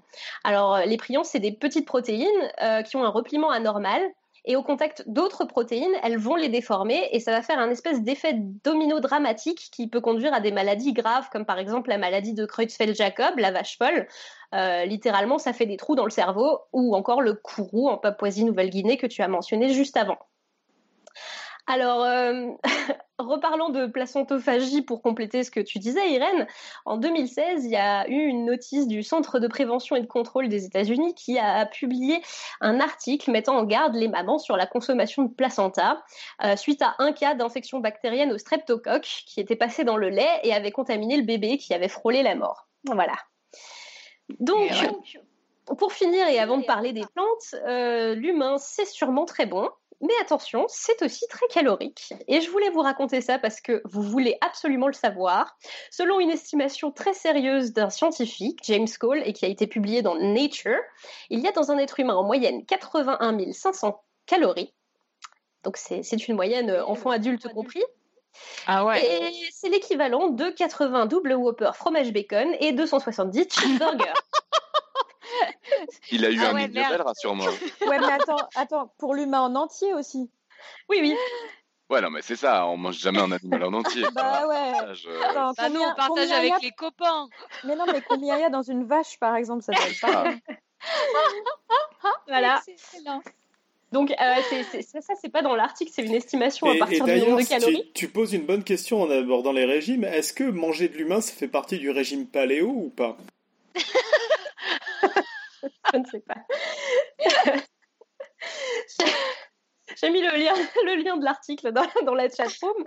Et euh, bon, voilà. Mais c'est une étude très sérieuse sur l'estimation de, de, de, de la capacité calorifique. Parce qu'en fait, il, compare euh, dans, dans, son article le, euh, les calories de la viande humaine par rapport aux calories d'autres trucs qui auraient pu être chassés euh, au néolithique. Et du coup, il se pose la question de l'intérêt de manger de l'humain par rapport à d'autres animaux. D'accord, donc il y a une vraie, il y a une vraie question derrière, il y a un vrai projet, quoi. Ouais. Enfin, c'est quand même bien, c'est bien connu que la viande humaine est quand même vachement grasse par rapport à, par exemple, par au singe, on est vachement gras, l'homme est vachement gras, par exemple. Ouais, euh... j'ai été au sport ce soir avant l'émission. Ah, merde. non, mais tu regardes, tu regardes les grands singes qui font la même taille que nous, ils sont vachement plus petits euh, de volume, bien moindre parce qu'ils sont beaucoup moins gras en fait. Ouais, mais l'humain est, est, pas le, ça c'est le mode de vie euh, récent aussi. Toi, hein. ah bah moi je suis toute mince. Non non non mais non non c'est c'est c'est euh, j'avais entendu ça. Attends mais pourquoi euh... Est-ce que c'est déjà vrai pour des euh, ma question c'est est-ce que c'est est-ce que ça ce serait déjà vrai pour des euh, pour des hommes préhistoriques qui vivaient Non, mais oui, ça a été une grosse différence quand, quand les, dans les lignées, les primates se sont distingués justement entre les lignées humaines et les singes. le fait qu'on a commencé à manger de la viande, etc., c'était aussi pour les besoins caloriques. Et c'est vrai qu'encore une fois, la viande humaine, on a beaucoup plus, elle est beaucoup plus grasse que, que par exemple la viande de singe, par exemple. Alors, elle est plus grasse, mais en revanche, la conclusion de l'article de, cette personne, c'est que euh, au niveau de la quantité de calories dans, un, dans le même volume de, muscles, euh, ça a plus d'intérêt d'aller chasser des vaches dans la nature que de manger des humains. Voilà. c'est surtout qu'une vache, ça court moins vite, quoi. oui, c'est ça. Mais bon, voilà, cet article est super intéressant si vous voulez euh, un jour le décortiquer. Ouais, mais l'humain, il peut être volontaire, il peut être altruiste, il peut te léguer les parties qu'il veut que tu mm, bouffes, mm. tu vois. C'est vrai. La vache, jamais elle te lèguera ses parties, tu vois. Non, mais il y a plus à manger sur une vache aussi. Hein. Est-ce que tu lui demandes ton avis à la vache? Ouais, mais c'est ça en fait. Hein. Tous les carnivores, ils vont dire, bah ouais, allons manger de la vache. Hein. Bien sûr. un mammouth, tu, chasses une fois et t'es tranquille pour un moment. D'ailleurs, c'est vegan ou pas manger de l'humain? Euh, Ah bah non, évidemment que non, c'est de la viande. La question. Bah non. Ah bah non. Le vegan, c'est que, de la... c'est que des plantes. Hein. Moi, je dis ça se discute. Hein. Bah non, c'est de la viande. Ouais, mais c'est pas. Il n'y a pas le mal-être animal, il n'y a pas l'exploitation. Non, ah non, moi je suis d'accord, ça se discute. Ouais. Ah non, non, vegan. Quand tu fais une petite annonce et que tu manges le mec qui est venu à la petite annonce, c'est totalement vegan. Tu respectes l'animal. Mais non, pas du tout. Non, non, vegan, c'est ah ben non, vegan par définition, c'est une c'est une alimentation basée sur des produits. Je te parle du euh, choix politique. Je te parle du choix politique, Irène. Choix bon, bon, euh, ton idéal de société. Est-ce que dans ton idéal de société, tu manges des humains ou pas? Eh, Écoute, je n'y ai jamais pensé. Soleil vert, soleil vert. Bref. Enfin bref. Euh, donc je vais m'arrêter sur cette information cruciale euh, d'équivalence calorique entre un humain et un Big euh, un Big Mac, pour, non, passer un sur... Un Whooper. Oui, pardon, un Whopper. J'ai fait un mélange entre les deux. Tu fais le mélange des deux, quoi. Oh là là. je sais même pas ce que c'est en fait. Un moi non plus. C'est Burger King et McDo, donc faut pas, faut pas mixer les deux. D'accord, mais c'est l'équivalent version Burger King. Non, non, c'est pas l'équivalent. C'est Whopper et un Big Mac, c'est pas l'équivalent. Je sais pas ce que c'est moi non plus. Robin, on sait pas ce que c'est, ok C'est Burger King. Voilà, c'est Burger mhm. King. J'y vais pas, alors je sais pas. bon, bref. Euh, donc la question que je voulais aborder, et là on change euh, un, petit peu de sujet. Donc je sais pas si vous avez des questions, euh, les, autres là, à ce, à, ce, stade, avant que je change complètement de sujet. Tu as répondu à toutes mes interrogations sur le sujet. Ouais. Alors attends, il y a des questions. Est-ce qu'on fait les questions de la chatroom maintenant ou on les fait toutes à la fin? Euh, bah, Peut-être s'il y en a qui sont vraiment complètement euh, que tu as sous la main et qui sont dans le, dans le fil, ça fait peut-être un, une unité? Ouais, vas-y, fais les, fais les questions sur l'humain. sur l'humain. Alors, est-ce que manger du singe, c'est déjà du cannibalisme? Question de Gépif. Alors, si c'est un singe qui mange un singe, c'est du cannibalisme. Si c'est un humain qui mange un singe, ce n'est pas du cannibalisme, puisque c'est une espèce différente. Oui, donc si c'est un, si un singe qui mange un singe de la même espèce, parce qu'il y a des singes qui, qui bouffent d'autres. Mais du coup, un chimpanzé qui mange un. Un chimpanzé qui, mange un orang-outan, c'est pas du cannibalisme. Non. Non, mais d'ailleurs, il y en a, hein. il y a des singes qui bouffent des singes. Oui. Alors, autre question de Le Geek, qui va être difficile à mon avis, euh, un peu hors sujet, mais ce commerce de la poudre de momie a dû être un vrai, désastre pour les sites funéraires et l'archéologie en général, j'imagine. Alors, j'ai envie de te répondre, euh, euh, l'Occident, l'Occident a été un désastre pour les sites funéraires et les sites archéologiques en général, parce que bah, les gens ils faisaient des expéditions, ils se disaient waouh ça brille, c'est cool, allez c'est à nous au revoir. et... et... puis on rappelle que ça soignait l'épilepsie quand même. Faut savoir ce qu'on veut aussi. Mais que les roues, hein, que les roues. Que les roues de 24 ans pendues. Ouais, exactement. Autre question de Gépif, est-ce que c'est riche en vitamines, l'humain? Ah, ah. Bonne ah. question. Eh bien, euh, c'est riche en vitamines. Ça dépend euh, par rapport à quand on se place. Euh, manger des fruits et légumes, c'est toujours plus d'apport en vitamines que, que, que, des humains. C'est plus de protéines les humains. Voilà. D'ailleurs, tant qu'on est dans les questions de nutrition, est-ce que c'est cancérigène de manger de l'humain? Ah ben oui, bien sûr. La maladie du prion, ça vient de là. Ah, ça vient de là. Alors la question de Nive, justement. le prion, c'est surtout dans le cerveau, non? Oui, euh, je dirais oui. si on mange uniquement des parties génitales, ça va du coup. oui, c'est le cerveau et euh, globalement le système nerveux euh, qui est, dans les, les prions. Parce que c'est les neurones que ça va attaquer euh, le prion. C'est vrai que c'est pas un cancer non plus. Hein. Après, le cancer, ça doit pas se transmettre comme ça, je pense. Non, alors le cancer, c'est pas, pas du tout euh, relié au, prion, euh, c'est autre chose. Le cancer, c'est une cellule qui euh, perd sa capacité à, avoir une, division normale et qui du coup prolifère de façon totalement anarchique et fait une grosse boule incontrôlable de cellules. Voilà, ça c'est le cancer. Le prion, c'est dans la cellule une protéine en fait. Mm. Voilà, qui va être euh, déformée et qui va faire des agrégats avec d'autres protéines qu'elle va déformer et ça va faire des tas de protéines euh, qui n'ont rien à faire là et ça va empêcher le fonctionnement de la cellule. D'ailleurs, dans, dans ce jeu où tu dois essayer d'éradiquer l'humanité en étant un prion, c'est un des plus compliqués. Oui, parce que c'est pas vraiment transmissible facilement en fait. C'est compliqué, ouais. Faut vraiment l'ingérer. Il faut d'abord rendre les animaux cannibales et puis après tu arrives à. C'est ça. D'ailleurs, euh, les vaches euh, se sont transmis la vache folle parce que euh, bah, on leur donnait des farines animales et du coup, ça les faisait manger leurs congénères sous une forme. Ouais. Voilà. Et dernière question de Gpif. Quel est le meilleur morceau? Est-ce que c'est le solilès comme dans le poulet? Eh bien, je ne sais pas. ça dépend si le saut laisse. Oui. je ne sais. Et c'est vrai que comme piste, c'est vrai que comme piste pour savoir quel goût ça a, le, la viande de grand singe, ça doit pas être loin quand même. Il y a des gens qui, en bouffent des, singes. Alors, on n'a pas tout à fait la même euh, musculature, je, pense. Donc, euh, donc, ça doit aussi changer le goût pas mal. Et mhm. on n'a pas la même alimentation non plus. Donc, ouais, A priori, c'est vraiment différent, je pense. Parce qu'encore une fois, ils sont vachement moins gras que nous. Hein. Ouais. Voilà. voilà. C'était donc les questions sur l'humain. Formidable. Alors du coup, euh, je vais revenir à une autre question fondamentale qui est fondamentale pour moi, peut-être pas pour vous, mais elle va vite le devenir, vous allez voir. Les plantes peuvent-elles être cannibales? Voilà, je vois que vous êtes tous dubitatifs. C'est le but. Hmm. ouais. Et eh oui. moi, moi, que, moi, je suis dubitatif parce que j'ai beaucoup réfléchi à cette question depuis que j'ai appris que c'était le sujet cette semaine. Et euh, je me demande, mais l'engrais, c'est pas déjà du cannibalisme en fait? Ah, bonne question. Ouh là là, ça commence fort. Eh bien, je, vais t'y répondre, euh, voilà, dans un fil totalement logique, et euh, c'est aussi l'occasion pour moi de débunker deux trois trucs.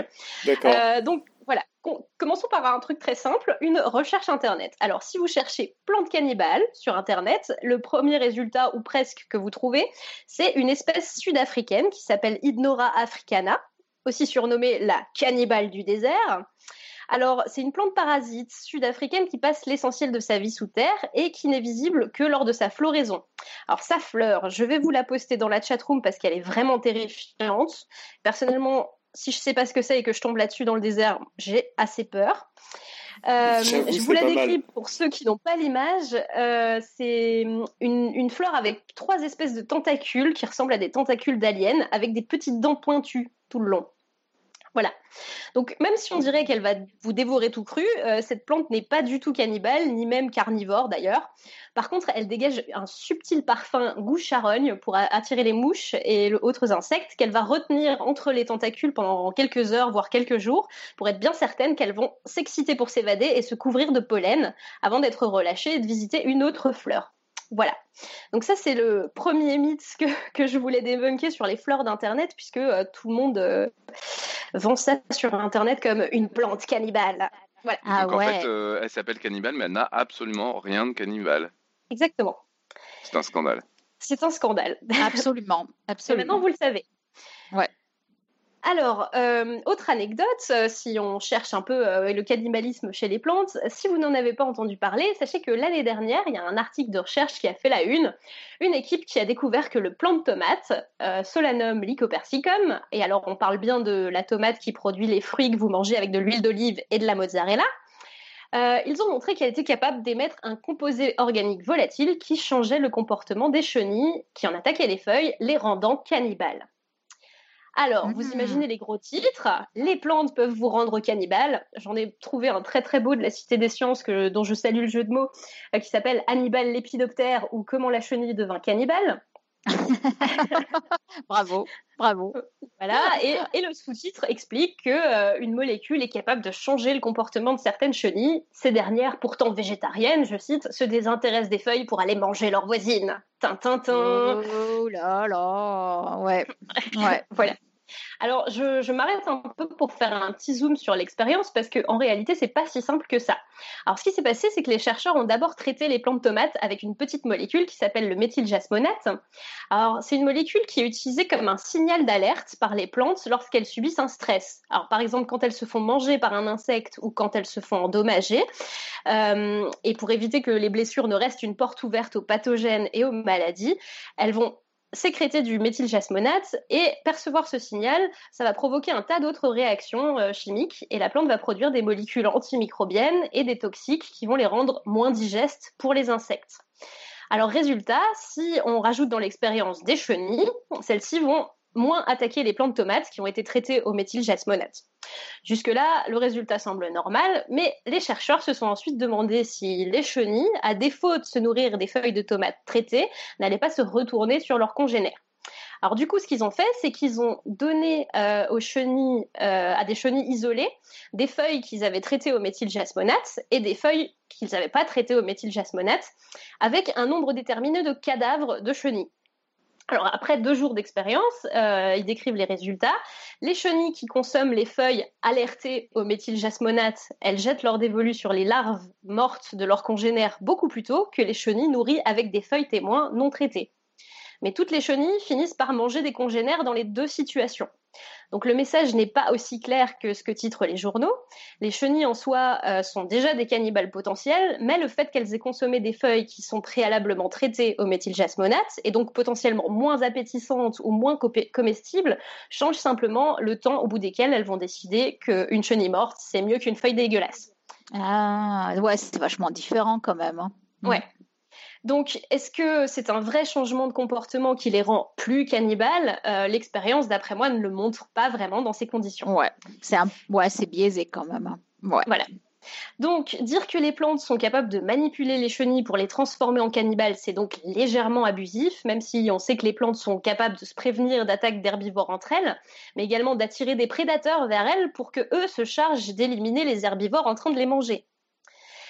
Euh, en revanche, euh, si ce comportement de cannibalisme induit entre guillemets euh, entre les insectes se confirme pour d'autres plantes ou pour d'autres espèces de chenilles, on pourrait quand même l'envisager comme une nouvelle stratégie pour lutter contre des insectes ravageurs et ce serait une alternative valable à l'usage de pesticides. la méthode, du coup, permettrait à la fois de réduire les dégâts sur les plantes et de diminuer la population d'insectes. Mais bon, tout ça, ça reste très théorique. Donc, je vous poste le lien vers l'article. Euh, si vous le voulez, dans la chatroom. Et, euh, et, je voudrais continuer en, en, essayant de répondre à la question est-ce qu'une plante en elle-même peut être cannibale? Alors, déjà, quand on emploie le mot cannibale, on fait souvent la confusion avec carnivore. Donc il y, a tout un mythe autour de la plante carnivore. Euh, Lorsqu'on les a découvertes, les journaux n'ont pas hésité à titrer des choses comme des plantes cannibales en Afrique slash Australie slash autant d'endroits méconnus des Occidentaux que vous voulez. Et euh, la plante mangeuse d'hommes, c'est un peu devenu une figure récurrente des scénarios de fantasy, etc. Mais carnivore, ça ne veut pas dire cannibale ni anthropophage. Donc globalement, on définit une plante carnivore par sa capacité à attirer et capturer une proie, puis en assimiler tout ou une partie pour subvenir partiellement à ses besoins. Donc, je rappelle vite fait, mais vous avez sans doute déjà vu qu'il y a plusieurs types de plantes carnivores qui piègent leurs proies de façon différente. Euh, certaines disposent de pièges actifs, comme les dionnées à trappe-mouches, qui ont des pièges à mâchoire qui se referment. Euh, vous avez les drosera, dont les feuilles enduites de gouttes de mucilage collant s'enroulent pour mieux digérer euh, leur proie, ou les utriculaires, qui ont littéralement des feuilles aspirateurs qui, qui aspirent les insectes, notamment sous l'eau, parce qu'elles sont beaucoup aquatiques. Il y en a d'autres qui ont des pièges passifs. Comment ça, comment ça, comment ça qui les aspirent? C'est-à-dire qu'elles euh, elles ont un mouvement qui fait que ça. C'est ça. En fait, c'est des, petites, euh, des petites bouches, voilà, qui, qui, se contractent. Ça fait un appel d'eau, et, euh, et, du coup, du coup, l'insecte passe dans le dans le ah, piège et se digérer. C'est cool ça, ouais. Dis donc. Ah ouais, c'est trop cool. Alors il y a des super gifs sur internet. J'en ai j'en ai pas préparé, mais je vous montrerai ça. C'est génial. Mmh, mmh, mmh. Alors, d'autres plantes ont des pièges passifs, comme les élianphores, les népenthes ou les saracénies, qu'on appelle les plantes à urnes, et elles ont des parois glissantes qui empêchent les proies de remonter à la surface. Euh, il y a aussi des plantes qu'on appelle les pingicula, qui ont des pièges à colle, euh, et d'autres, les Genlisea, qui ont des pièges à nas. Donc, c'est carrément des tubes souterrains dans lesquels les proies s'engouffrent et peuvent plus jamais revenir en arrière. Donc, bref, une, une panoplie de captures qui défie l'imagination. Carrément, ouais. Ouais. ouais. Donc, ces, pièges, c'est souvent rien d'autre que des feuilles modifiées à l'extrême pour servir un seul but précis, celui de l'alimentation. Euh, c'est pas des plantes qui ont des organes dédiés à la digestion comme nous, notre estomac. Et en guise d'équivalent, ils sécrètent des sucs digestifs à l'extérieur et des enzymes qui permettent une assimilation très très progressive des nutriments. Alors, que se passe-t-il si le piège d'une drosera, par exemple, capture accidentellement un autre piège de drosera? Parce que oui, ça peut arriver? Eh bien, il se peut que la plante se mette à digérer une propre partie d'elle-même ou une plante voisine de la même espèce accidentellement, ce qui fait d'elle automatiquement une, cannibale. Cannibale. Là, c'est vrai. Là, c'est vrai. Alors, rassurez-vous, le fait de se manger elle-même, ça lui posera aucun problème, euh, parce que l'avantage des plantes, quand même, c'est que ça repousse beaucoup plus facilement que nos mollets. Alors, je vous poste une petite photo d'une drosera qui s'est un peu trompée de froid sur la chatroom. Alors, euh, il y a certaines plantes à urnes aussi qui sont euh, complètement spécialisées dans la collecte de déchets végétaux, donc c'est-à-dire des feuilles qui tombent ou des débris euh, déplacés par le vent ou par d'autres animaux. Du coup, leurs apports nutritionnels proviennent parfois exclusivement d'autres plantes, voire de résidus qui proviennent du même pied si elles sont organisées en, étages, par exemple le long d'un arbre. Donc autant vous dire que peu importe ce que vous faites tomber dans la soupe de sucre digestif, euh, bah, ce sera réutilisé pareil, même espèce ou pas. Alors, on peut se dire que c'est un phénomène qui reste relativement marginal, mais si on prend une définition un peu plus large, sachant qu'un arbre classique dans une forêt puise des nutriments et de la matière carbonée dans le sol, sol qui est constitué lui-même d'un humus qui a été patiemment constitué grâce à la dégradation progressive de ses propres feuilles, tombées au sol au fil des années au pied du tronc, et qu'il réutilise par conséquent une propre partie de lui-même pour se nourrir, on n'est plus vraiment très loin de la définition du cannibalisme de l'épisode précédent, euh, comportement qui consiste à manger tout ou partie d'un individu de sa propre espèce.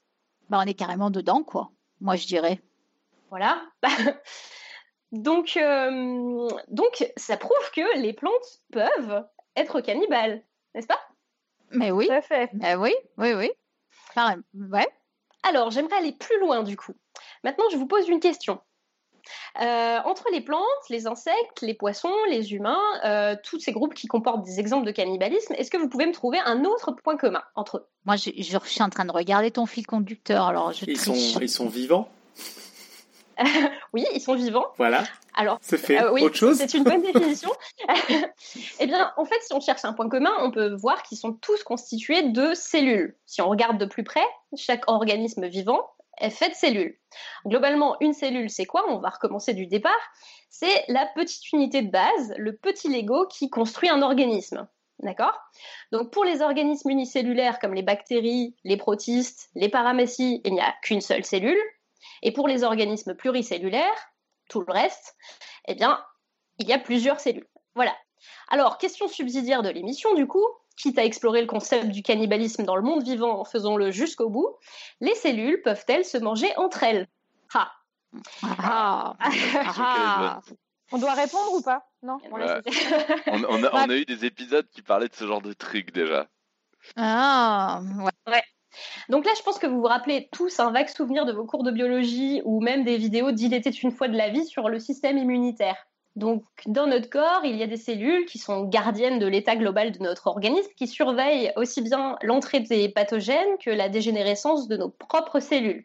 Parce que dans un organisme, chaque chose a sa place. Une cellule sanguine doit rester une cellule sanguine, une cellule de foie doit rester une cellule de foie. Et sauf exception, chaque chose doit rester dans cette configuration, sinon c'est l'anarchie. Alors du coup, ces policiers de l'organisme, qui sont d'ailleurs illustrés comme tels dans Il était une fois la vie, euh, ça s'appelle les macrophages. Alors macrophage, ça vient du grec, macro grand et phagein manger. Et ce sont des cellules qui avalent toutes les cellules étrangères, toutes les cellules malades, toutes les cellules anormales ou les débris qui traînent là où il ne faudrait pas. Voilà. Donc, je vous donne un exemple très parlant. Euh, quand vous vous cognez et que vous avez un bleu, ce qu'on appelle plutôt un hématome dans le jargon scientifique et médical, le bleu qui résulte, de la diffusion du sang sous la peau euh, suite à la rupture de vos veines, euh, eh bien, il forme cet hématome et hors des vaisseaux, le sang n'a normalement rien à faire là. Du coup, ce sont les macrophages qui vont venir faire le ménage dégrader l'hémoglobine et euh, la protéine qui donne la couleur rouge au, sang, l'hémoglobine va être dégradée en d'autres pigments, la biliverdine, la bilirubine ou la stercobiline, qui font que votre bleu euh, va passer du bleu au vert, puis au jaune, puis au brun caca avant de disparaître. Voilà. Donc euh, je pense que Claire, vous avez déjà parlé de, ces pigments sur son dossier dans le caca. Ouais, sur les couleurs du caca. Et euh, t'as vu? C'est insupportable parce que ça finit tout en in. Mmh, mmh, mmh, ça fait beaucoup de, répétitions. Ça fait, beaucoup de in, hein, ouais. Ouais, ouais.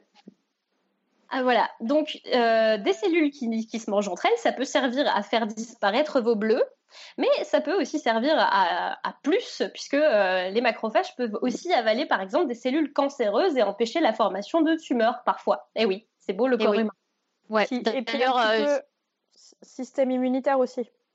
Ouais. Oui, donc et le virus et tout quoi. Bien sûr. moi, on avait fait un podcast sur le système immunitaire, donc on en avait parlé de tout ça effectivement, ouais. Mm. Voilà. Alors maintenant, si on va plus loin, plus compliqué, les cellules peuvent-elles se manger elles-mêmes? Ah ah. Donc en fait, on est tous des, on est tous des cannibales quoi. Et oui, parce que la réponse est oui. Alors pour vous expliquer comment, je dois juste vous rappeler globalement le schéma de la cellule, puisque je ne sais pas si tout le monde sait. Une cellule, c'est constitué d'une enveloppe qui est faite pour contenir l'ensemble de ses composants. Donc c'est une fine couche de lipides, du gras, qui retient un environnement liquide que l'on appelle en scientifique le cytoplasme. Donc à l'intérieur de la cellule, dont on définit l'intérieur et l'extérieur par le cytoplasme, euh, vous retrouvez des plus petits compartiments qui ont chacun une fonction différente. On appelle ça les organites. On peut citer par exemple le noyau pour les cellules qui ont un noyau, on appelle ça les cellules eucaryotes. Euh, donc le noyau contient l'information génétique de l'organisme. Ou alors vous avez la mitochondrie, par exemple, qui est pour la cellule l'équivalent d'une petite usine de production d'énergie chimique. L'ensemble de la cellule est soutenu par un squelette, que l'on appelle à cette échelle le cytosquelette. Euh, et il existe un autre organite en particulier qui est très intéressant pour le thème de ce soir, c'est le lysosome. C'est un petit compartiment euh, cellulaire de quelques micromètres qui est présent chez tous les organismes eucaryotes, donc ceux qui ont un noyau, vous vous rappelez, et dont l'acidité interne se situe entre un pH 3 et 5, ça veut dire que c'est très acide, et qui sécrète des enzymes comme des protéases, qui vont couper les protéines, des nucléases, qui vont couper les acides nucléiques, des glycosidases, qui vont couper les sucres. C'est super facile la nomenclature en biologie. Et donc, bref, ce lysosome, il va agir, un peu comme votre estomac. Donc, le, lysosome, c'est ni plus ni moins qu'un petit estomac personnel intégré dans chaque cellule. Alors à quoi ça sert? Euh, De temps en temps, la cellule peut réingurgiter des parties de son cytoplasme qui vont être comme aspirées à l'intérieur, formant des petites poches que l'on appelle des vacuoles, qui vont être intégrées dans la cellule et se fusionner au lysosome. Tous les composants qui rejoignent le lysosome vont ensuite être dégradés et recyclés. C'est un phénomène qu'on appelle l'autophagie, qui vient du grec, se manger soi-même. Sans rentrer trop dans les détails, euh, il y a trois types d'autophagie dans une cellule. Là, je ne vous parle que de la plus fréquente qu'on appelle la macro-autophagie. Alors, tout d'abord, ça permet de régénérer le stock de molécules qui est requis pour fabriquer de nouvelles protéines et de nouveaux organites, et même une nouvelle cellule, puisque le but de la cellule, c'est quand même euh, celui d'un organisme globalement, c'est se reproduire, se diviser. Euh, et donc une cellule, c'est cet équilibre constant de, matériaux. Alors sachez que dans votre corps, en l'espace de trois mois, toutes les protéines ont été remplacées, au moins une fois, dans toutes vos cellules. Voilà euh, si vos cellules sont en, état de stress ou de carence en énergie, la cellule peut aussi réexploiter ses propres composants pour euh, survivre un peu plus longtemps. Voilà. Et ça permet aussi d'éliminer les composants défectueux et pas seulement euh, les simples protéines, mais aussi des organites entiers. Par exemple, si vous avez une mitochondrie qui est défectueuse et qui ne sert à rien, eh bien, elle peut être recyclée par autophagie, c'est ce qu'on appelle la mitophagie, et ainsi de suite. Pour euh, faire un mini, mini point historique, le concept de l'autophagie, ça a émergé dans les années 60 lorsqu'on a découvert l'organite, le, lysosome, et le terme a été proposé par un chercheur belge, Christian de Duve, qui a été prix Nobel de médecine en 1974. Et les, mécanismes cellulaires impliqués là-dedans, eux, ils ont été élucidés par un chercheur japonais qui s'appelle Yoshinori Oshumi et qui a été primé par un prix Nobel de médecine en 2016. Donc sur Internet, vous pouvez trouver toutes ces conférences euh, sur euh, l'autophagie et elles sont illustrées de pas mal d'exemples euh, sur le rôle de l'autophagie dans la nature. Donc je vous invite à, chercher si ça vous intéresse. donc je vous, donne juste un exemple. Si les plantes changent de couleur en automne avant de tomber et de mourir, eh bien c'est que elles n'utilisent plus leur système photosynthétique et leur chlorophylle et du coup elles vont dégrader ça. Euh, ce pigment vert, il va disparaître et ça, c'est via euh, de l'autophagie. C'est aussi un processus qui est utilisé pendant la métamorphose de certains organismes, par exemple quand les têtards deviennent grenouilles, les chenilles deviennent papillons, sauf que dans ce cas-là, on appelle ça de l'histolyse. Voilà, c'est un bon moyen de faire des remaniements drastiques dans un organisme sans pour autant perdre trop d'énergie ni trop de matière. Je suis le seul à avoir entendu parler de politique là dans ta dernière phrase ou on fait un bon remaniement on, vire les vieux et on réorganise tout ça pour que ça marche mieux. Mais Robin, ça va? Un peu euh, la cellule, c'est un peu l'allégorie de la société parfaite, voilà. Parce que moi, j'y avais pas pensé. Hein. Ah, ouais. Ah, bah, pardon. Euh, pardon.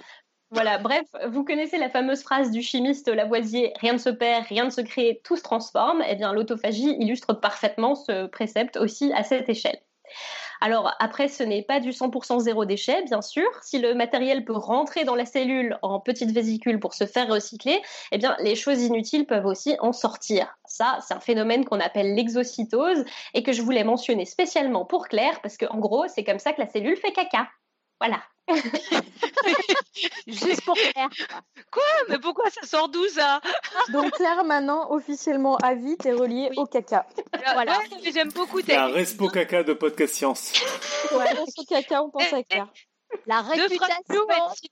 Poisier, je suis la seule chimiste de l'équipe, pas une seule pensée pour moi, mais alors par contre pour le caca, là, ah, c'est bon. Carrément, carrément. Moi, ça me paraît faire, hein, ça me paraît bien. Et tu le prends comment, Claire? Bah, Tu avais mis tellement ah, d'enthousiasme en même temps. Attends, elle était tellement bien cette radio dessinée. Le, sujet m'avait enthousiasmé, c'est tout. Ouais. ouais, on avait remarqué, oui. j'attends le procès dans la prochaine radio dessinée, là, au taquet. Hein.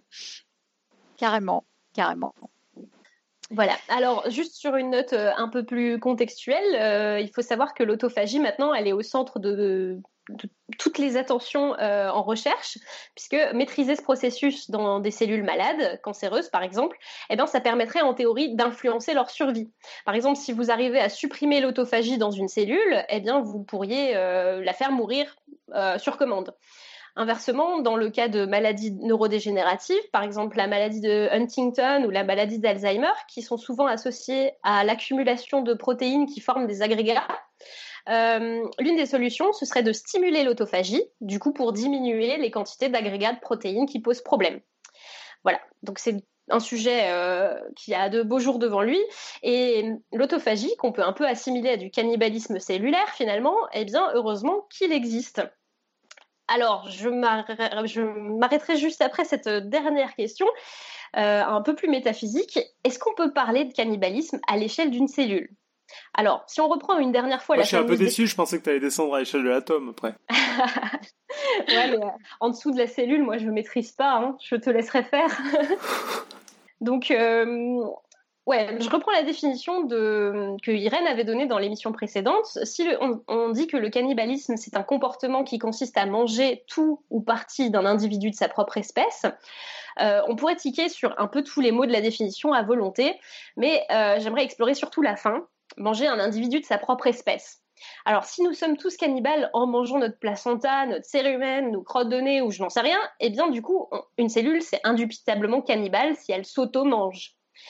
Mais la cellule d'un organisme pluricellulaire, est-ce qu'elle peut être considérée comme un individu d'une espèce à partir du moment où elle existe uniquement dans le contexte de cet organisme? Est-ce que l'espèce, euh, ça, ça se définit pas normalement à une plus grande échelle?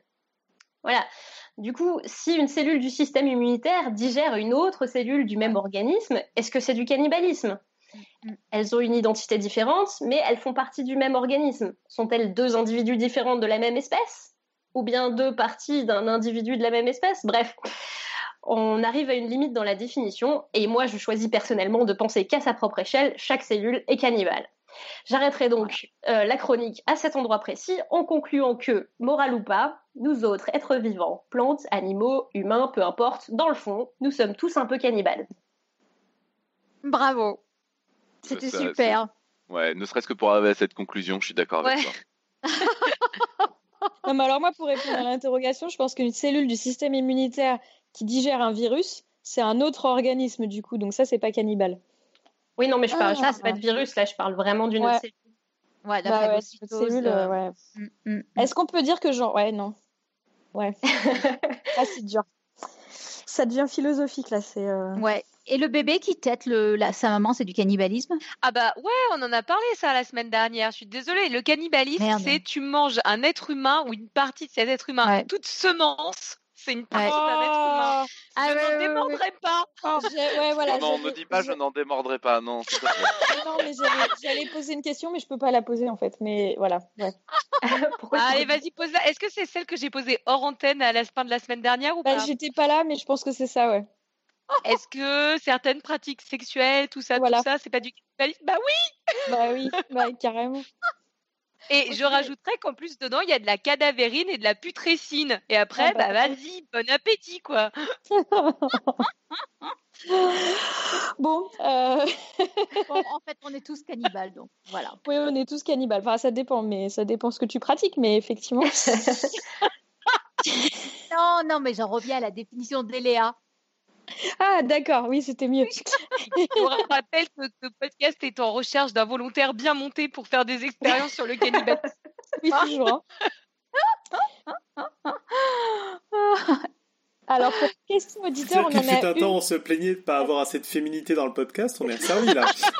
ouais, mais je suis pas sûre que ce très féminin, justement. On a un peu. Si, si, euh, écoute, euh, la définition de féminin, c'est des nanas qui parlent, donc c'est bon. D'accord, ok. Non, mais c'est. ouais. C'est bien parce que là, les deux seuls qui n'ont pas parlé dans les blagues grasses, c'est les deux mecs ce soir. Hein. c'est clair, vous êtes sages, les garçons. Exactement. Non, mais là, vous préserver sur le dossier sur les vibromasseurs, hein. on, a, on a compris, c'est tout. Ouais. Mm, mm, mm. Bien. mais, du coup, les auditeurs euh, dans la chatroom. auditeurs euh, de Le Geek. Si la plante carnivore attrape dans son piège un truc non comestible, par exemple un morceau de plastique, elle s'en débarrasse. Est-ce qu'elle s'en débarrasse ou le piège reste-t-il fermé à jamais? Ah, c'est une bonne question. Alors, pour les pièges qui ne se ferment pas, euh, la question ne se pose pas. Mais euh, en fait, pour des Drosera, par exemple, elles ont un système assez élaboré de reconnaissance de ce qui vient dans leur piège. C'est-à-dire que c'est un objet qui doit forcément stimuler leur poil sensitif dans le piège plusieurs fois d'affilée. Donc si ça tombe dedans et que ça bouge plus, normalement elle va pas se fermer. Et si elle se ferme sur un truc accidentellement et qu'elle peut pas le digérer, ben elle va juste se rouvrir au bout d'un moment. Voilà. D'accord. Et les autres, oui, les, les, cuves, celles qui sont en. Ah bah, les cuves, ça va, ça va rester dedans. Et ça va rester euh, dedans et ça peut poser vraiment problème, quoi. Bah, pas nécessairement, ça dépend de la taille de l'objet, j'imagine. Au pire, euh, l'urne meurt, mais comme c'est une feuille d'une plante, c'est pas trop grave. La plante s'en fiche, ouais. Ça fait triste quand même, alors qu'en fait, on s'en fout, c'est ça. c'est ça. non, mais voilà, l'avantage des, plantes, comme je disais, c'est que ben, elles, elles, peuvent se régénérer des parties d'elles-mêmes qui sont, qui sont indispensables et c'est tout un équilibre. Est-ce que j'ai assez de feuilles? Est-ce que j'ai assez de tel ou tel truc? Et... C'est vrai qu'on n'y pense pas assez. J'ai perdu un bras, je m'en fous, ça va repousser. quoi. C'est pas un état d'esprit qui nous est naturel. Mm, mm. Ouais, c'est clair. Après, on, se ronge les ongles. Hein. Oui. Oui, parce que bon, on les mange pas forcément. Eh ouais, on les mange pas, on les, on les enlève. On les mange pas. Bah, moi, par contre, je mange les peaux des les peaux. Les peaux. Les, peaux, des lèvres, euh, etc. Oui, ouais, c'est vrai. Hein. Mmh, mmh, c'est bon. Bon, bon, on est cannibale. Hein. Mmh. D'ailleurs, on devrait savoir du coup quel goût a le goût. Le... Enfin bon, bref, pardon. Ouais, mais c'est tout petit. C'est juste de la peau. C'est comme de la peau de, c'est comme de la peau de, de poulet. Le, la peau de poulet, ça a pas le même goût que le Puis en plus, c'est pas grillé, quoi. Non, mais même un poulet, regarde, si tu regardes, mais si tu regardes un blanc de poulet et une, euh, un pilon ou un machin, ça n'a pas le même goût, donc euh, laisse mm. tomber. Ouais, puis c'est des peaux mortes, quoi. Ouais, bah voilà. Enfin, mortes. Ouais. Euh... des fois, ça saigne. Hein. Ouais. ouais. voilà, ça dépend t'arraches. Parce qu'elle demande dans, dans la chatroom si avaler sa salive, c'est du cannibalisme. Alors je te répondrai que oui, selon notre définition de. Ah, mais ça veut dire que, une vraie bonne question. à quelqu'un, c'est du cannibalisme aussi? De, de bah, T'avales sa salive, moi je dirais bah, oui. Ouais. Quand tu roules une pelle ah, mais c'est ouais. dégueulasse euh, C'est pas plus que la question précédente, Irène, mais... C'est vrai. voilà, c'est moins, mais... Vrai. Non, oui. Après, la salive, ta propre salive, je sais pas, parce que... Euh, enfin, pour moi, le cannibalisme, c'est quand même euh, un, un, truc que t'es t'es pas nécessairement. c'est horrible ce que je vais dire. En fait, je peux pas le dire. Mais... vas-y, vas-y. Non, mais. vas-y, quoi. Tu ah vois, des coups de peau morte, les ongles, tes cheveux ou n'importe quoi d'autre, c'est pas prévu dans, dans, dans l'évolution que t'avales ça. Ta salive, de toute façon, c'est dans le béco, quoi. Ouais. Alors, il y a juste Jimmy qui me fait remarquer dans la chatroom que j'ai dit Drosera au lieu de Dionée. Voilà. Donc je, m'excuse, c'était les Dionnées qui se fermaient. Juste à chaque fois, il faut que tu précises si c'est celle qui se ferme. C'est celle qui se ferme. En fait, nous, ça change plus rien. Hein. ouais, non, mais non, parce qu'on était à la salive quand même, c'est vachement plus intéressant.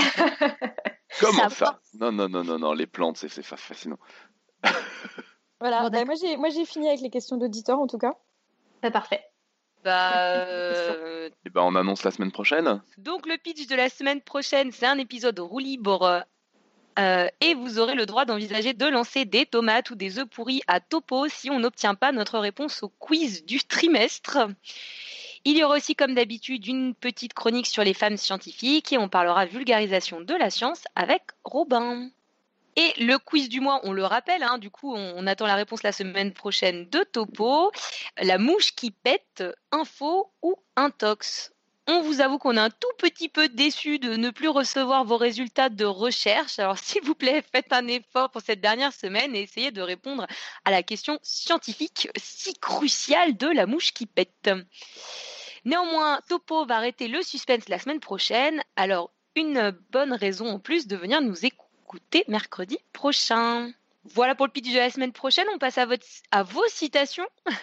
Alors évidemment, je pense qu'on pouvait quand même pas euh, ne pas la, ne pas utiliser celle-ci, euh, qui dit Je pense qu'il n'y a rien de barbare et de sauvage dans notre pays, d'après ce que j'en ai entendu, sauf que nous appelons barbarisme ce qui n'est pas dans notre propre culture. Et en effet, il semble que nous n'ayons pas d'autre moyen d'évaluer ce qui nous semble vrai et raisonnable que d'examiner les coutumes et les opinions du pays dans lequel nous vivons.